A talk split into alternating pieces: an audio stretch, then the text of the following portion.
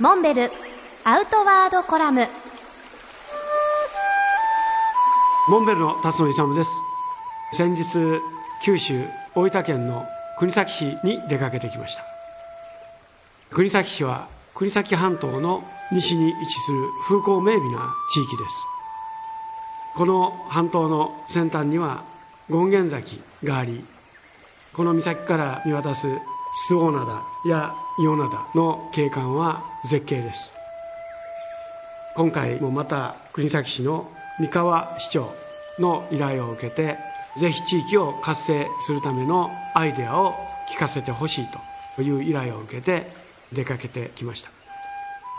国東市は大分空港もあり交通の便は極めて良好ですが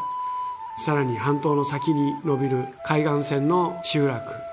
とりわけ権現崎のある国見町には多くの作家が移住し創作活動を行っておられます。こういった作品を紹介する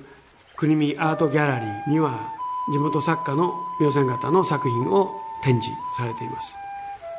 またこの国東市の山あいには文殊千寺や双子寺といった古刹が点在し